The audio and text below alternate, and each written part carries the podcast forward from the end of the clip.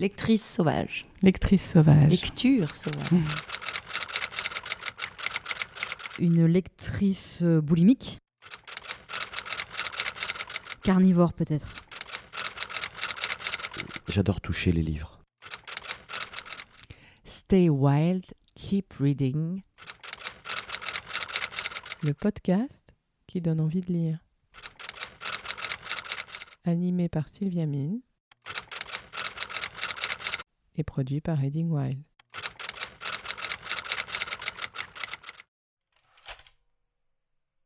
Alors Olivia Ruiz, bonjour. Bonjour. Je suis très heureuse de notre rendez-vous ce matin. Moi aussi. Merci de nous accueillir chez vous. Un véritable cocon baigné de lumière, Mhm. avec plein de livres, plein de musique. Mhm. On s'y sent déjà bien. Une fille du Sud, euh, si c'est pas baignée de lumière, euh, déjà une fille du Sud qui vit à Paris. c'est pas facile tous les jours, mais alors si en plus j'ai pas la lumière, j'avoue que je peux très vite me ratatiner. déjà que je suis pas bien grande, ça serait dommage. Alors, je suis, je- je suis ravie de, bah, de rencontrer évidemment euh, la chanteuse que vous êtes, mais aussi la romancière maintenant à succès. Ça fait, ça fait deux ans maintenant depuis euh, Ouais, c'est une histoire incroyable. hein. La commode de tiroirs de couleurs. Mhm. Je crois qu'il a rencontré des centaines de milliers de lecteurs. Tout de Et suite. euh, oui, je crois qu'on est à 180 000 euh, exemplaires. Ouais. Donc, euh, vu que vous trichez un peu, vous faites x2, parce que vous, vous parlez souvent du nombre de lecteurs dans la littérature. Le chiffre, voilà, est gonflé. Mais c'est vrai que c'est, c'est quelque chose que je n'aurais jamais envisagé, moi, toute seule, sans l'impulsion de, de, de personnes euh, en qui j'ai suffisamment confiance. euh, en l'occurrence, Mathias Malzieu et Olivia de Dieu-le-Veut, euh, en tête de liste. Qui vous ont encouragé? Ah non, mais on est au-delà de l'encouragement. Là, je vous promets que c'est autre chose. C'est vraiment Mathias, il y a 15 ans. En fait, j'avais sorti un petit recueil de nouvelles, mais quelque chose qui était plus de l'ordre de l'objet, aux éditions textuelles, des gens formidables. Merveilleuse et maison d'édition. incroyable maison, notamment sur euh, tous euh, les beaux livres euh, biographiques, Ouais. voilà, qui ont fait des choses extraordinaires. Et donc, euh, Marianne, chez Textuel, m'avait commandé un livre, mais avec des, des thématiques sur chaque nouvelle. Ouais. Donc, c'était pas. Il y avait quelque chose qui était rassurant de- euh, dans ce cadre-là. Donc, je m'étais lancée et j'avais fait, je crois, une quinzaine de mini-nouvelles pour accompagner des photos sur les thématiques données. Le travail d'un album, le travail, euh, euh, euh, la vie d'une tournée, ce genre de choses. Et depuis la sortie de ce livre, Mathias Malzieu ne me lâchait pas à me dire tu es romancière, tu es romancière. Et moi, je me disais, comme nous étions en couple à ce moment-là, ça c'est les yeux de l'amour, euh, c'est pas du tout objectif, il, il- il plane en fait. Mais c'est très beau, mais c'est très faux. voilà ce que je me disais Trop quand mignon. répétais Ouais. ça. Et puis Olivia, je lui avais offert aussi euh, le livre à l'occasion de la sortie. Et euh, quelques mois après la sortie de ce livre, euh, Olivia euh, m'appelle et me dit Je veux, à l'époque elle était éditrice chez Flammarion, je veux qu'on travaille sur, sur une œuvre littéraire. Alors moi tout de suite, je me réfugie derrière les nouvelles en me disant Ça c'est petit, ça fait moins peur. Mhm. Et on commence à travailler sur des nouvelles. J'en finalise cinq ou six. Et je, je la lâche en plein vol hein, parce qu'il y a une tournée qui redémarre et je lui dis on fera. Et 15 ans s'écoulent. 15 Jusqu'au jour où Ouais. Mathias passe ici, on passe l'après-midi ensemble, voilà, on mange des gâteaux, on se marre et puis il sent bien que je ne suis pas dans un état optimal. C'est un moment où j'ai décidé de tout arrêter pour m'occuper de mon petit garçon. Et euh, c'est vrai que euh, bah, une fois que j'ai fait mon petit ménage euh, et puis mon petit plat pour le soir, une fois que je suis devenue une spécialiste du batch cooking, je, je m'ennuie un peu. Et il me trouve à ce moment-là un peu particulier de, de transition. Et puis il me dit c'est le moment où tu dois écrire. Je lui dis mais c'est pas possible. Mais quand tu as une idée dans la tête, toi. Mais je lui dis je, je, je me sens pas très bien en fait. Je, je, je- je- j'ai du mal à trouver mon équilibre entre ma vie de mère, d'artiste. Je suis perdue entre euh, tiraillée entre la culpabilité, la, la, la peur du sujet, temps hein, qui pour les passe, femmes, ouais. bien sûr. La création, la maternité. euh. Voilà, tout ça, moi, c'est vraiment une, une période qui a été très difficile euh, pour moi euh, à, à amorcer. Il a fallu que Nino soit grand pour que j'ai retrouvé un, une forme d'équilibre entre ma vie de femme, d'artiste euh, et de mère et un peu moins de, de, de poids sur les épaules. Pourtant, j'avais ma petite Bible de Winnicott, toujours à la main, la mère suffisamment bonne. Je pourrais presque le réciter par cœur, mais ça ne suffisait pas. Et cette canaille de Mathias, en repartant de chez moi, donc il y a 3-4 ans, Ouais. appelle Olivia de Dieu le veut et lui dit il faut que tu l'accueilles maintenant. Olivia fouille dans ses archives. Elle a gardé très peu de choses de chez Flammarion, manuscrit de Nick Cave, je ne sais plus quoi d'autre, et mes nouvelles. Et voilà. Elle les relit, elle m'appelle, elle me dit euh, En fait, il y a un roman dans tes nouvelles, celui qui s'appelle La commode au tiroir de couleurs. Et c'est parti comme ça. Des moments euh, d'écriture, de, de fulgurance où tout sort d'un coup, avec des moments de découragement euh, et un arrêt total Mhm. pendant plusieurs semaines avec Olivia qui continue à m'envoyer des textos. Lâche pas, lâche pas, lis ce que tu as déjà écrit. Une... Ce que tous les auteurs normalement disent impossible, écrire un roman en faisant un mois, s'arrêter, reprendre. Et c'est vrai que ça a été beaucoup plus facile pour moi d'écrire Écoute la pluie tomber, où j'avais une deadline très précise, j'avais trois mois, Votre deuxième roman qui, Voilà. est sorti il y a quelques mois. que, euh, que la commode avec ses, euh, cette espèce de rythme très étrange, quoi. Mais qui a changé votre vie.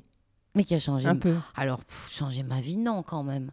Mais, euh, mais qui, qui m'a permis de, de continuer de, de faire ce devoir de mémoire qui me semble si crucial dans mon développement personnel. Voilà. Comme si euh, ça faisait partie de ce... En fait, en rendant hommage aux migrants, aux résilients, je rends euh, le- l'exil de mes grands-parents euh, moins vain et leur souffrance et le fait qu'ils soient passés en partie à côté de leur vie.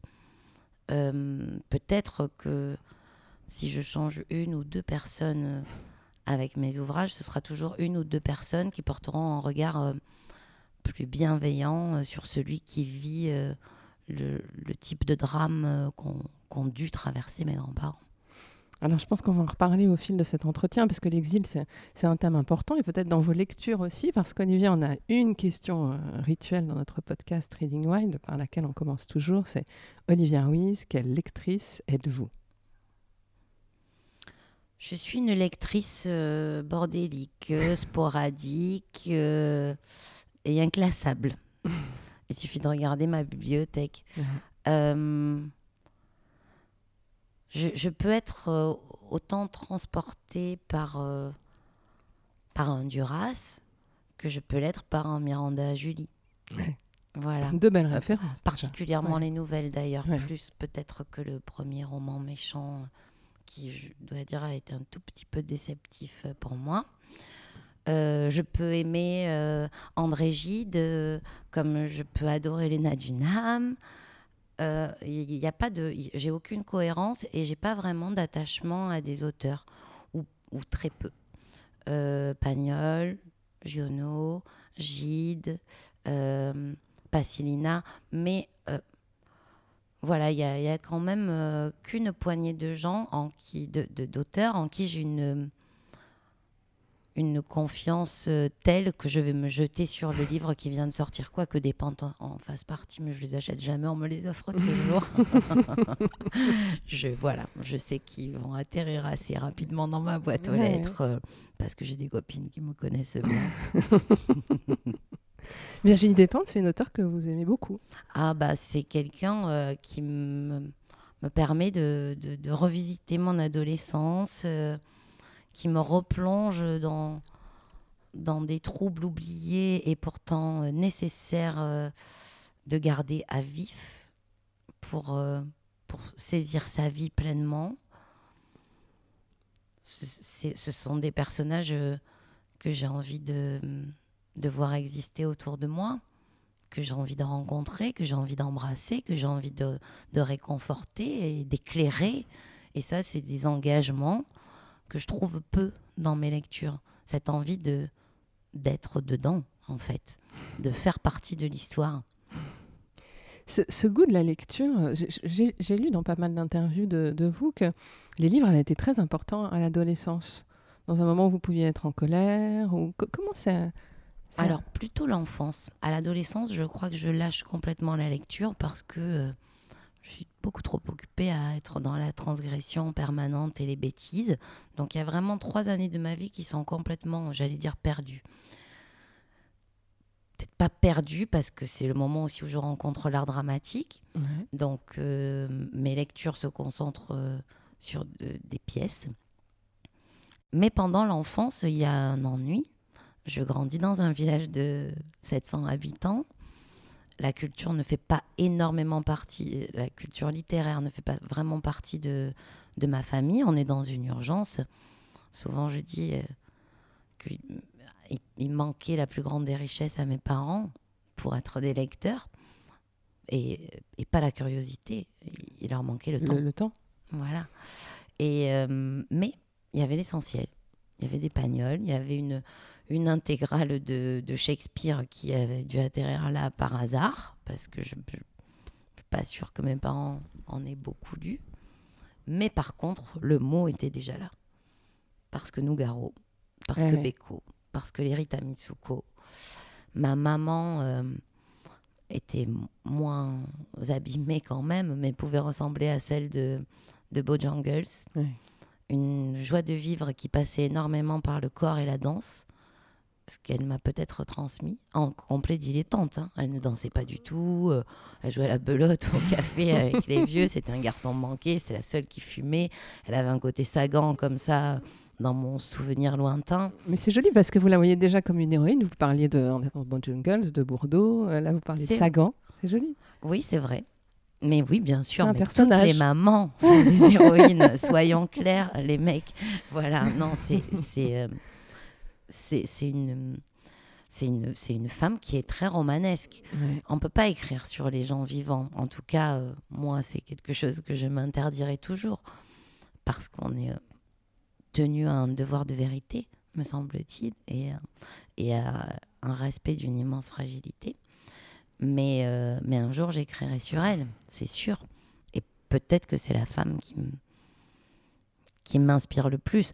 Moi, souvent, quand je commence à définir mes personnages, je les mets dans des situations où j'ai où il faut que j'en arrive à un besoin de les sauver. Et c'est ça qui me rend créative. Les mettre, et d'ailleurs mes, mes deux romans commencent par un drame, effectivement, euh, c'est assez clair. Et, euh, et, et- et je crois que, que c'est quelque chose d'une vie. Quand on a eu envie de sauver, ensuite, pour retrouver cette énergie de l'espoir et du désespoir, qui est le- l'espèce de, jaillissement créatif, probablement qu'on reproduit dans ses œuvres euh, des situations qu'on a ratées. Et, et cette fois, on se donne la chance de les réussir. Et ça, c'est un peu magique. C'est un peu la partie euh, sympa, thérapeutique du travail, euh, comparativement à tous les moments laborieux où on se trouve minable et où, euh, et où on est dans le jugement et où on ne sait pas comment sortir de ce moment, à part en allant marcher une heure euh, ou en faisant l'apéro le soir avec les copines. Bon, Mais vous vouliez sauver qui que vous n'auriez pas sauvé? Mes parents, mes grands-parents, d'une vie euh, moins belle que celle qu'ils méritaient. Alors, ces, ces lectures dans l'enfance, vous parliez de ce livre de, de Shakespeare, les œuvres de Shakespeare. Vous, comment vous êtes allé chercher les autres livres alors, puisqu'ils sont devenus si importants? Vous parliez d'ennui. C'est Mhm. euh, c'est dans le café où vous vous ennuyez parce que vous étiez livré à vous-même ou... Alors à Marseillette, il y a une place qui est le centre névralgique, euh, un peu comme 700 partout. habitants. Voilà, où se situe la mairie, l'école et le café. Je n'avais qu'à traverser la place pour accéder à la bibliothèque de l'école. Et là, bien peu de choses, mais Ouais. de belles choses. Je ne sais pas qui avait pu euh, constituer cette bibliothèque, mais écoute, incroyable. Il y avait Charlie et la chocolaterie, Ouais. Charlie et l'ascenseur de verre, les deux. Le truc euh, à Marseillette, dans l'Aude, de- premier ou deuxième département le plus pauvre de France euh, depuis de longues années, un milieu très paysan, quasiment que des immigrés, donc qui ne maîtrisent pas la langue pour pouvoir euh, justement euh, rencontrer ce genre de- d'œuvre. Donc improbable, mais ça, ça, la symphonie pastorale, voilà, des, des bonbons. et, euh, et donc, ben voilà, aussi simplement que ça. Je rencontre autre chose. Et puis, un incroyable instituteur. Voilà. Qui, euh, lui, aborde euh, des chanteurs qu'on n'écoute pas vraiment à la maison. Ouais. Brassens, Reggiani, euh, Ferré, Mhm. et une toute autre approche du mot pour le coup, Oui. et un engagement différent. Des poètes Mais oui. purs qu'on écoute euh, chez moi. Donc, euh, donc voilà, petit à petit, et puis l'entrée au collège, et là une prof d'espagnol extraordinaire qui écoute mon appel et à qui euh, je confie mon besoin de, de ressentir euh, l'Espagne euh, que je sens déjà très fort en moi et qui pourtant ne, ne donne pas en- envie à mes parents et grands-parents, enfin mes parents ne savent rien eux pour le coup, mais, mais à mes grands-parents de- d'ouvrir leur, leur, leur commode. Donc, euh, donc elle, elle me nourrit. Vous parliez pas espagnol à la m'offre- maison, pardon. Non, personne ne parle espagnol. Le plus vieux de mes oncles, ma mère a- euh, vient d'une fratrie de 8, a été envoyé chez les arrière-grands-parents à l'autre bout du village. Parce que quand ma grand-mère a eu son sixième ou septième, ne- la maison ne pouvait plus contenir tous les enfants. Et lui, comme mes arrière-grands-parents ne parlaient qu'espagnol, maîtrise cette langue depuis l'enfance. Mais il est le, le, le Le seul. seul. Voilà. Donc, cette prof d'espagnol me confie notamment le roman de Laura Esquivel. Chocolat ama- amer, je crois qu'il s'appelle, euh, dont un film tout aussi génial de Carlos Saura a été tiré. Le film s'appelle euh, en espagnol Como agua para chocolate, ce que je trouve sublime, C'est très beau. ouais. et Les épices de la passion, en français. Et là, euh, la rencontre avec le surréalisme. Voilà. Donc, euh, le qui appelle la rencontre avec le surréalisme en peinture. Et comme ça, tout à coup, on- voilà, je me dis qu'en fait, euh, la littérature est, est le pont entre, euh, entre tout ce qui me fait vibrer. C'est la découverte de l'art aussi à travers la littérature. Mais oui. Et en ça, la chanson par le mot m'amène à la littérature, qui elle amène à la peinture, qui et, et finalement, euh, au bout d'un moment, je me rends compte que ce qui me passionne, ce sont les, les destins. Donc là, euh, je vis ma grande période euh, autobiographie ou biographie Ouais. notamment avec celle de Nina Simone, qui est qui n'est comparable à aucune autre. Je me décourage sur celle de Keith Richard. Je lis à peu près toutes celles qui existent sur Piaf, puisque dès mes débuts, on- partout, on, on m'appelle la Mom euh, Ruiz, en disant mais qu'est-ce que c'est que cette fille du Sud qui a une telle gouaille dans la voix? Parce que moi, j'ai appris euh, à, à chanter notamment avec ma grand-mère qui écoutait, euh, ma, ma grand-mère Pépita, qui, encore une fois, dans un désir probable d'être plus française que les Français, écoutait énormément Berthe Silva, René Lebas, toutes les chanteuses réalistes tragiques, euh, tragédiennes de la chanson euh, de ce Montmartre où je vis. Pof, boucle Depuis- bouclée. depuis que vous êtes là. toujours. Oui. Non, pas tout à fait. J'ai vécu dans d'autres quartiers. Je suis arrivée à Montmartre euh, en, en demi- f- septembre 2003, je crois. Alors, on parlait de, des héroïnes.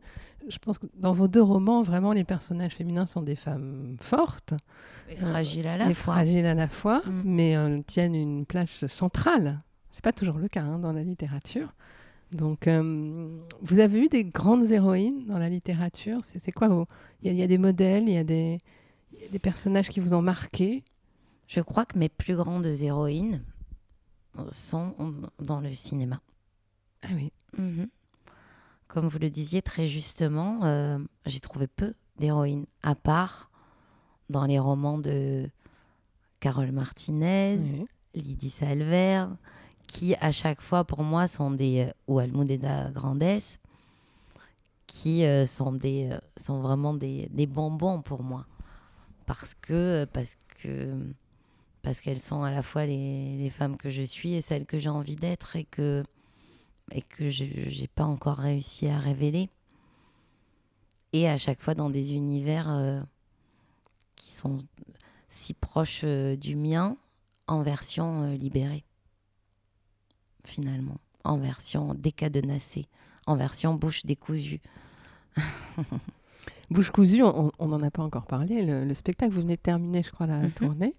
Euh, c'est un terme qu'on trouve D'où la sale tête que je vous offre ce matin, malgré Mais non, beaucoup d'efforts de maquillage. non, mais vous êtes hyper lumineuse, on est, euh, tout, on est vraiment bien. Et, euh, mais c'est une très jolie expression, très forte, mais qui était présente dès, dès le premier roman. Je crois que c'est dans le neuvième tiroir de la, de la commode que dans une lettre, il y a cette expression bouche cousue. C'est. euh, J'ai l'impression que cette expression est au pluriel. Est, est, est, un. Alors, c'est pas, pas un mantra, mais c'est. C'est un phare. Voilà. Il y a quelque chose de cet ordre-là. Euh, si, euh, si je croyais en Dieu euh, et que je me disais que j'avais, comme tout un chacun, reçu une mission divine, bah, je me dirais que la mienne, elle est, elle est celle de découdre les bouches. Et vous avez l'impression d'y arriver un petit peu avec vos livres par rapport à votre. Pas du tout, non. Ouais, Je découvre déjà celle de mes ancêtres ouais. pour permettre euh, aux suivants euh, de peut-être euh, un peu moins subir le même traitement.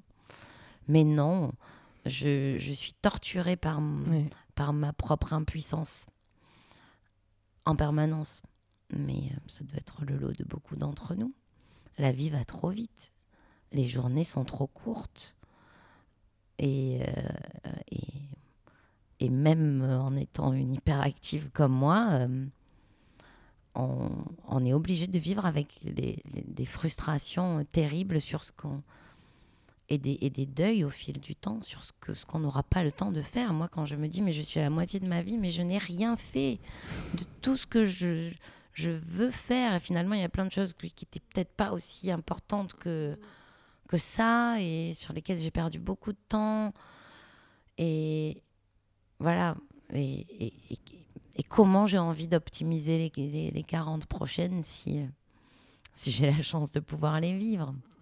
Dans cette urgence, vous, vous trouvez le- toujours le, le- le temps et le même plaisir pour, pour lire? Bien sûr. C'est un moment que vous arrivez à vous, à vous À m'octroyer? Ouais. Alors, je peux faire des boulimies en vacances, ou si par exemple mon fils n'est pas là pendant deux ou trois jours, et puis je peux passer de longues périodes. Alors là, la tournée s'y prête. Et ça, c'est vrai que c'est génial, ce petit moment.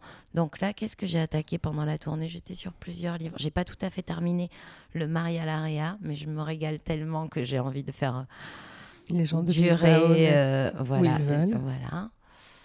Euh, ah, Un homme sans titre de, de Xavier Leclerc, voilà, que j'ai commencé et qui va me, me- il me semble me procurer beaucoup d'émotions. Alors j'ai plein de cadeaux aussi. Mais je vois le, le- le Rien n'est noir aussi de Claire. Alors celui-là, je l'ai lu, je l'ai adoré. Frida Et, Kahlo. et c'était à l'occasion de, des correspondances de Grignan. Où je devais incarner euh, Frida pour. Jérémy Lipman. Ouais. J'ai adoré incarner ce personnage. Je me suis sentie si proche d'elle. Mais oui. Et hum, Pourquoi? parce qu'on est cassés chacune à notre façon. Moi, j'ai de la chance, je ne porte un corset que pour le plaisir. Et euh, mais euh, ouais, je me sens euh, moi aussi parfois dans une dans une re- recherche de place, dans une course effrénée pour atteindre des choses que je sais pourtant inatteignables. Dans une frénésie de changer des choses inchangeables. voilà, c'est en ça que je vous disais, parfois on perd du temps. Et c'est dommage. Cette impuissance, euh, cette frustration dans l'impuissance, elle revient souvent quand je vous écoute. Ouais, c'est vrai. C'est vrai. euh, Et pourtant, euh, ce- c'est presque indécent de dire ça parce que, parce que j'ai eu la chance de faire plein de choses. Oui, mais c'est peut-être sur, Mais- sur- sur une conscience euh, de peut-être aiguë. Peut-être de... un bon syndrome de l'imposteur qui est inhérent à 99% des gens de ma profession, je crois. Et qui nous va bien finalement. Peut-être que, peut-être que c'est le fait de passer une vie à marcher sur un fil euh, euh, plus ou moins tendu euh, qui, euh, qui fait qu'on qu'on peut emmener euh, en voyage euh, un lecteur, un spectateur, un auditeur. Ouais, on- Allez savoir. On parlait du motif de, de l'exil. Je pense que vous en faites déjà quelque chose de cet espace de parole, que ce soit Bouche cousue ou vos romans. Bien sûr, bien sûr. Mais vous savez comment on est, nous, les latines. C'est pas, c'est pas trois grains de sable qu'on aimerait déplacer. C'est, c'est une montagne entière qu'on voudrait faire euh, déménager. Alors bon, à part nous souhaiter bonne chance euh, et nous dire qu'il faudrait qu'on, qu'on arrête euh, de se prendre pour Don Quichotte. Je, voilà.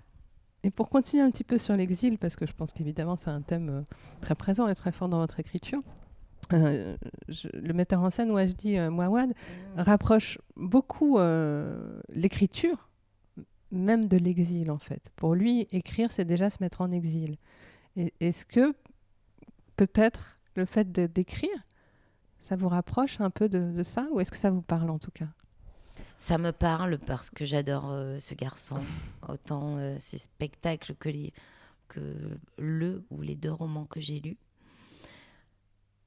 Ça me parle parce qu'effectivement, ça rejoint ce. Je suis pas étonnée que vous ayez rebondi avec l'image du fil Mm. sur Wajdi Mouad. Il y, a, euh, il y a une mise en danger. Mm. Effectivement, il y a un vertige.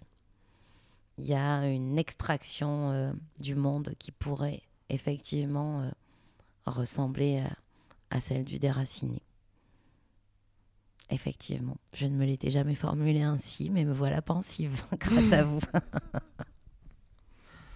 Et alors, est-ce qu'il y, a- est-ce qu'il y a des grands romans, ou alors peut-être je peux poser la question autrement, ce serait quoi, oui, pour vous, le, le grand roman sur l'exil Ce serait quoi un roman sur l'exil?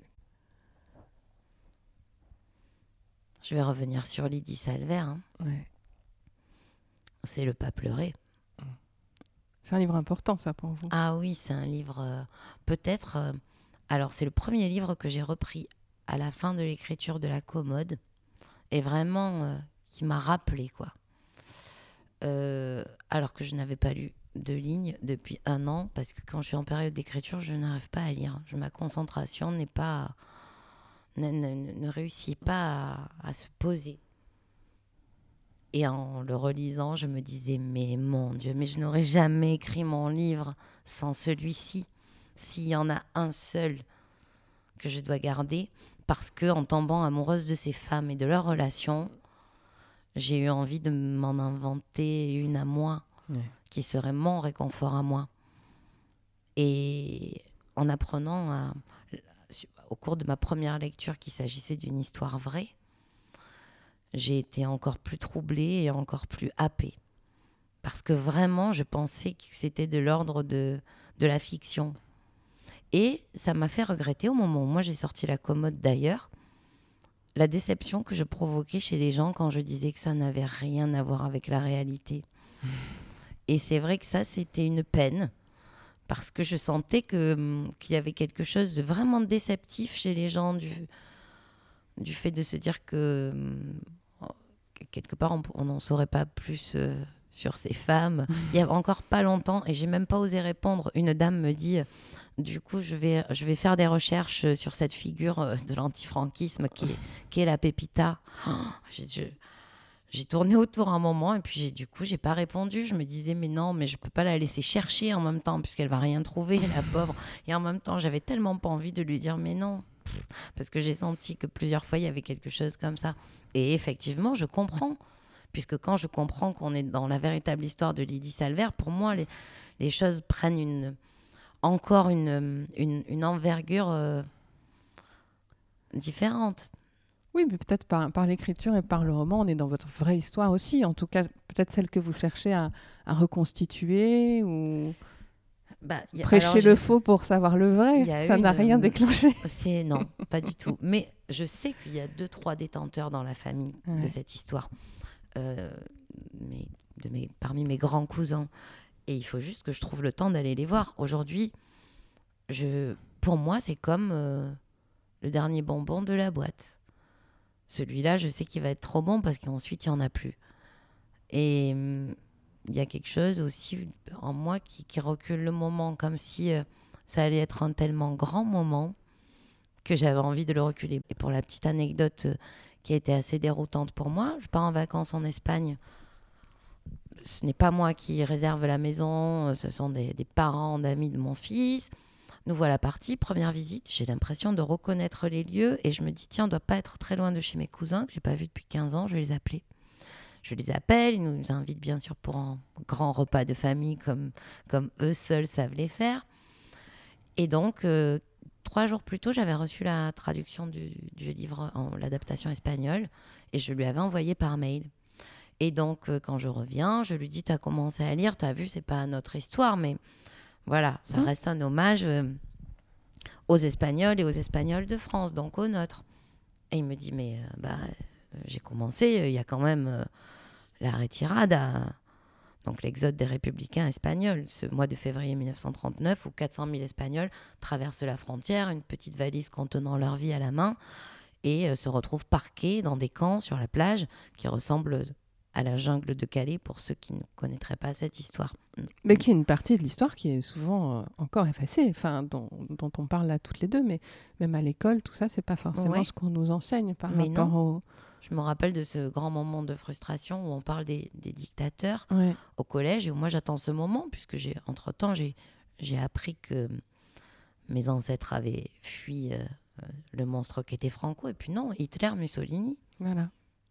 et voilà et une perplexité en face euh, incroyable euh, que la mienne donc je rends visite à ses cousins je lui parle de ça puis il me dit mais enfin ta grand-mère et ma mère ont, ont vécu la retirada ont été dans les camps Et vous ne saviez pas. Et je ne savais pas. Et là, me voilà bouche bée.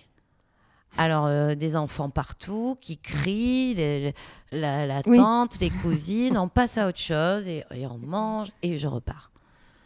Mais quand même, pendant les deux, trois heures de route, euh, au volant, je n'ai que ça en tête. J'arrive chez mes parents Mhm.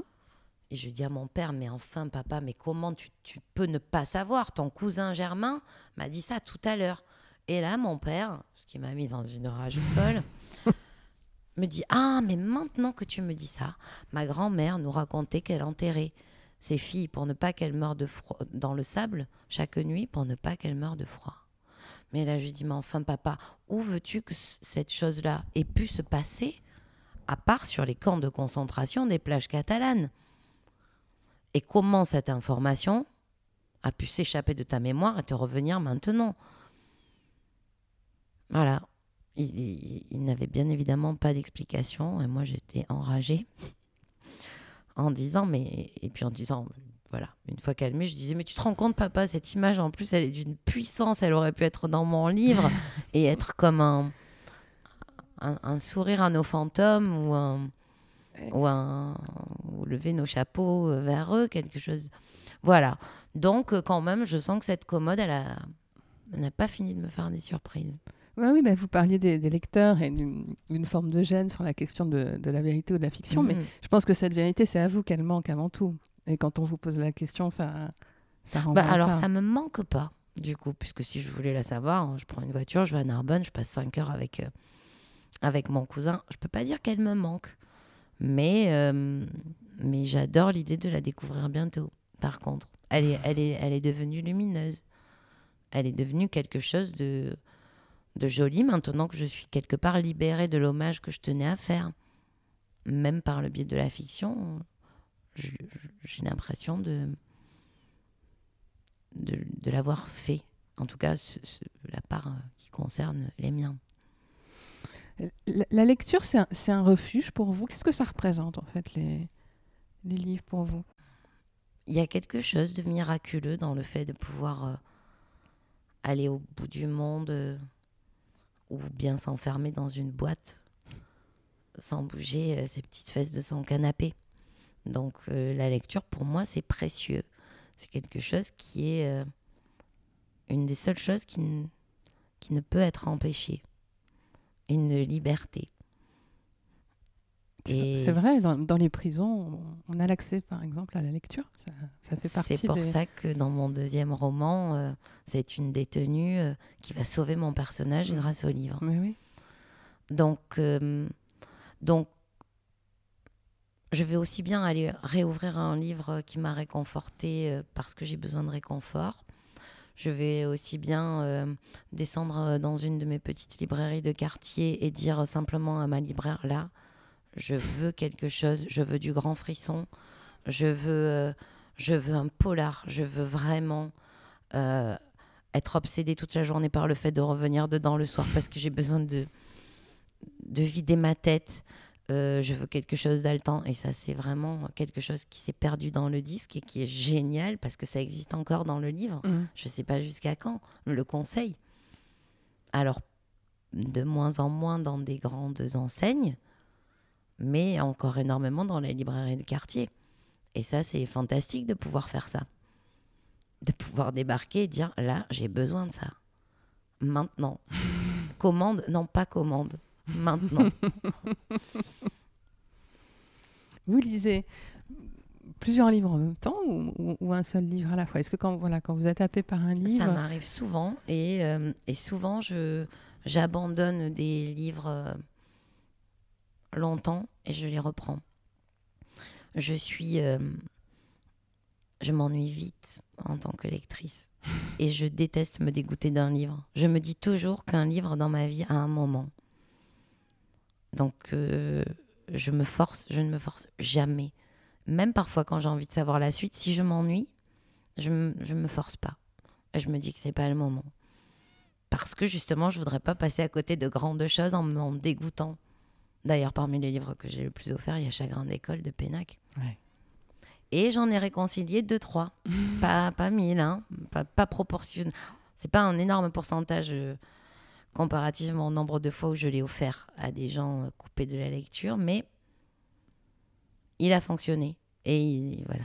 Et c'est l'outil décomplexant par excellence et, euh, et l'outil qui fait que tout à coup, euh, le, livre peut prendre la juste place dans une vie.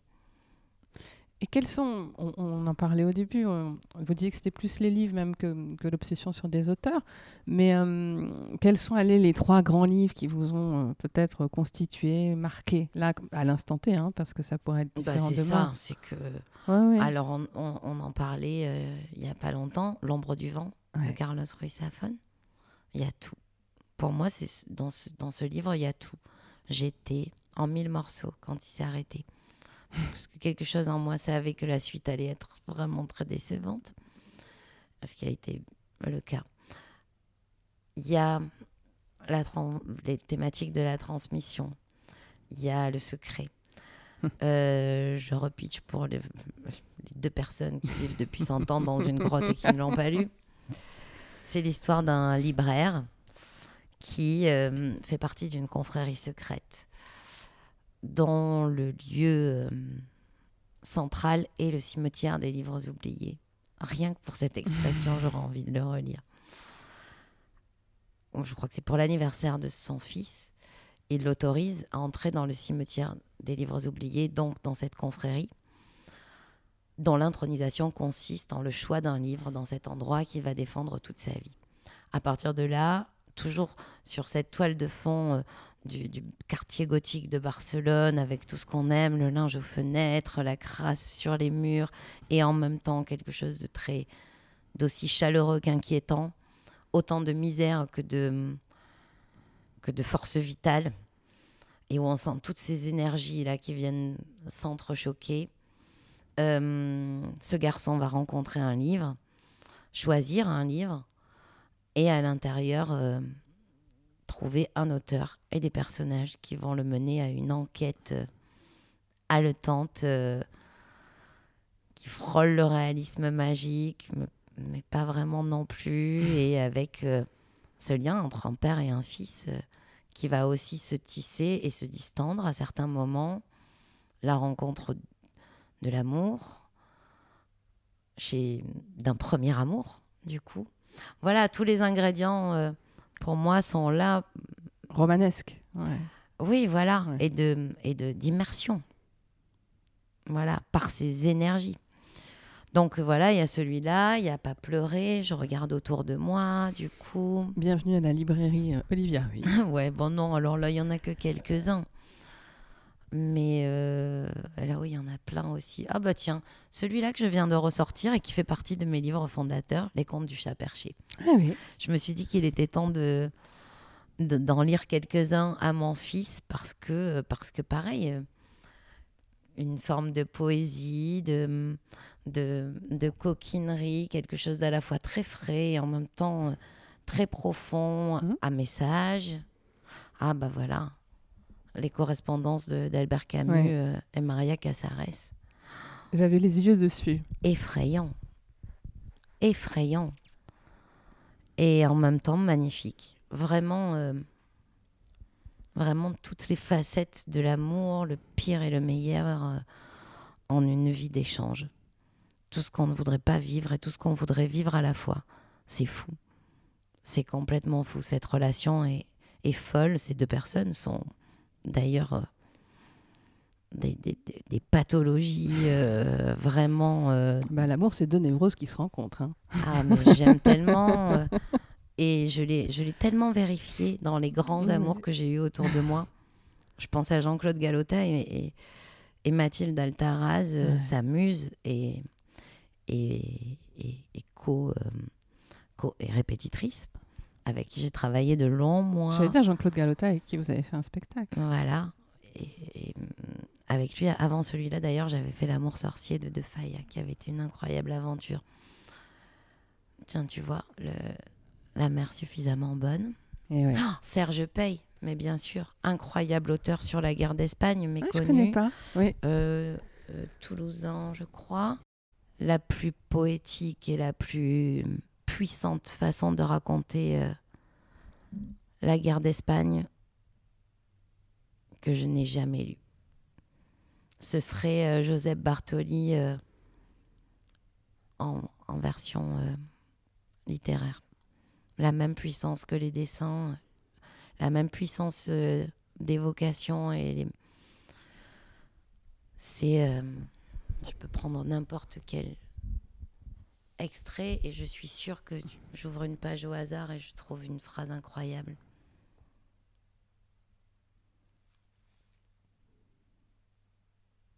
Chaque matin, dans la salle d'interrogatoire qui jouxte la salle de bain, on me cloue sur une herse immergée dans une baignoire. Quand on me lève, l'eau devient rouge. Cela dure ainsi depuis trois semaines. Il suffit de pas grand-chose hein, pour poser un, un climat. Une autre page? Allez, Allez. au pif. Au hasard. Quelquefois, j'écris un peu sur les livres, alors je me dis que... Ah, ah, ah. Une page cornée.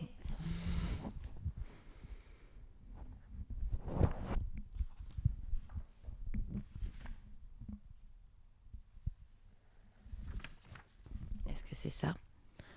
Les pièces du jeu d'échecs, les vraies, rangées soigneusement sur le buffet, regardez le carnage. Comme des petites déesses blanches et noires, elles avaient oublié leur désir de vouloir séparer le jour de la nuit et attendaient, mélancoliquement, l'immobilité du monde. Merveilleux, c'est aux éditions Zulma, là, je crois. que, voilà. Alors je crois que c'est Serge pas le le- cas de tous. Le trésor de la guerre d'Espagne. Et Les Oliviers de l'exil aussi est un ouvrage incroyable de Serge. Serge Pey. Alors, Olivia, on- arrive à la fin de, de notre épisode. C'est passé vite. Ça passe tellement vite quand on parle de, livres. Alors, on a un petit, un petit exercice pour, pour terminer. Euh, ça, on appelle ça les questions flash. Mhm. Alors, c'est questions-réponses rapides. hein. Allez, Alors, Olivia Ruiz, le livre Pansement pour un chagrin d'amour. en attendant Bojangles. d'Olivier Bourdeau. Le livre antidépresseur. Le livre antidépresseur. N'importe quel livre de Boris Cyrulnik. Ouais. Pff, tous.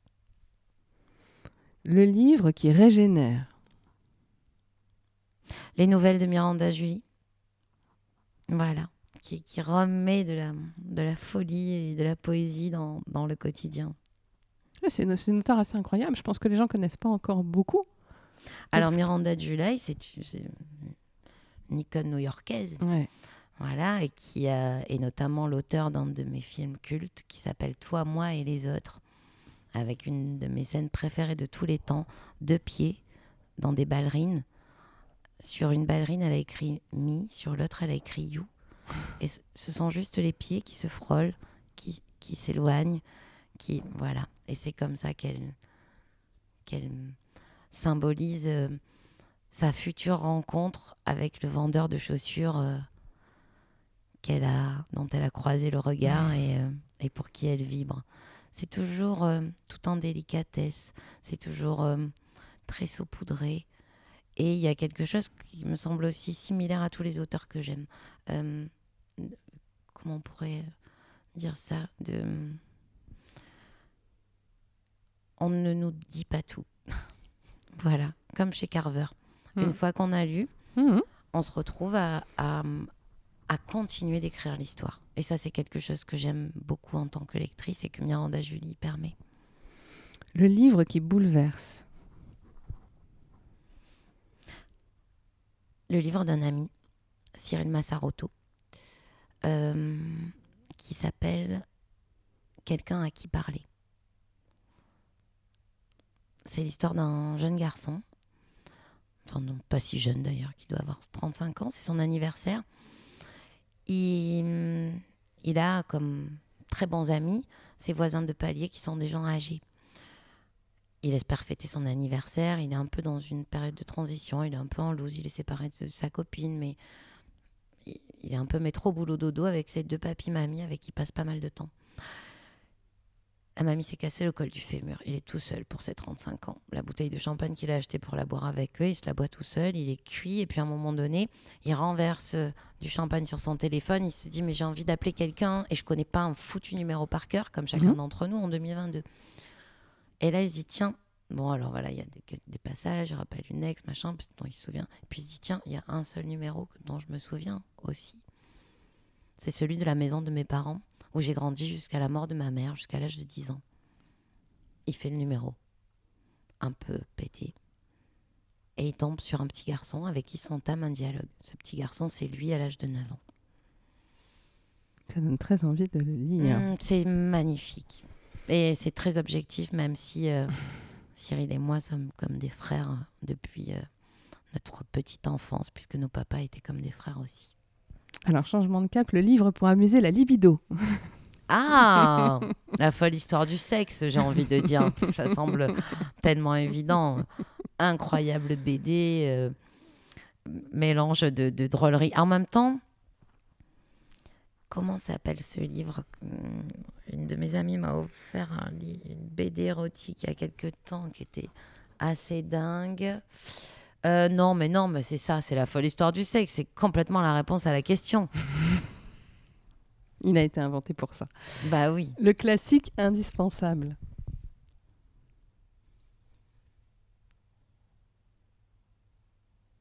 Un grand classique. L'Iliade, l'Odyssée. Beaucoup, beaucoup de classiques, moi, c'est vrai. hein. Euh, Ah, si. Barrage contre le Pacifique Ouais. de Marguerite Duras. Très beau livre. Très beau livre, poignant, Dans que l'univers. j'aurais dû jouer. Ah oui? Mm. Et puis, ça, ça, ça s'est pas fait, mais euh, je... ce texte m'a habité euh, des, mois après l'avoir lu. On parlait de la figure de la mère. Voilà. La terrible figure de la mère. Et allez, vous nous en avez donné pas mal, mais on va, en- on va essayer d'en collecter un supplémentaire, un petit bijou méconnu. Bah, du coup, Serge Ouais. Paye, euh, On- si vous connaissez coche. pas, c'est que ça doit être un peu méconnu parce que quand même. euh, Alors. Ah si, Le long chemin de Joachim l'Espagnol. J'ai oublié le, long- le nom de l'auteur. C'est un livre qui est arrivé euh, chez moi, qui raconte une histoire vraie, je crois, ou peut-être, enfin oui, ou quasiment vraie. J'ai oublié le nom de l'auteur, mais ça a été. C'est très rare qu'un livre euh, qu'on reçoit comme ça, euh, envoyé à la maison euh, au hasard, nous transporte. Et celui-ci m'a bouleversée. Je crois que c'est un des héritiers de ce Joachim qui m'a fait suivre ce livre dont il n'est peut-être même pas l'auteur, Mais en tout cas, voilà, je, je pourrais même pas vous dire où le trouver parce qu'il est resté chez ma maman où je l'ai reçu. Mais c- je, je- je n'ai pas oublié le titre, c'est Le long chemin de Joachim l'Espagnol. Avec le titre, on devrait le retrouver. Alors, J'espère. Olivia, normalement, on termine toujours euh, les épisodes par une petite lecture. Ah oui. Mais on a lu un petit peu. Mhm. Et euh, bon, c'est le matin, il est encore un peu tôt, mais, mais, mais moi, ce qui me manque, c'est qu'on n'a pas fredonné du tout. Rien du tout. Ah, on n'a pas fredonné. Est-ce qu'il n'y a pas quelque chose qui va me me donner un refrain par ici Nick Cave. Ah, Pour la- bah oui, ben voilà. Oui, alors pour la blague, euh, il faut qu'on vous explique quand même. Pour mes 40 ans, j'ai eu en cadeau de la part de mes copines un homme. Voilà. Une statue en carton Et de Nick Cave Pas n'importe lequel. que j'ai laissé juste à côté d'un d'un d'un chat de Monsieur Chat. Ouais. Voilà. Donc, ben oui, bien sûr. Et on parlait de, de des pentes. Donc, Ouais. euh, des pentes PJ Harvey. On va se faire un bout de Henry Lee. Oh, trop bien. Get down, get down, little Henry Lee, and stay all night with me. You won't find a girl in this damn world that will compare with me. Un truc dans ce goût-là avec la voix du matin. voix du matin, chagrin. Vous connaissez bien cette expression. Bah, merci beaucoup pour ce joli cadeau et pour tous les, les petits bonbons que vous nous avez euh, donnés euh, au fil de cet entretien. Je parlais à une gourmande alors. Alors, c'était avec plaisir que j'étais ravie de vous donner quelques bonbons. Bah, je repars les poches pleines de bonbons, de lumière et d'idées de lecture. Chouette alors. À bientôt. Merci beaucoup. Stay wild, keep reading. Le podcast qui donne envie de lire. Animé par Sylvia Mine et produit par Reading Wild.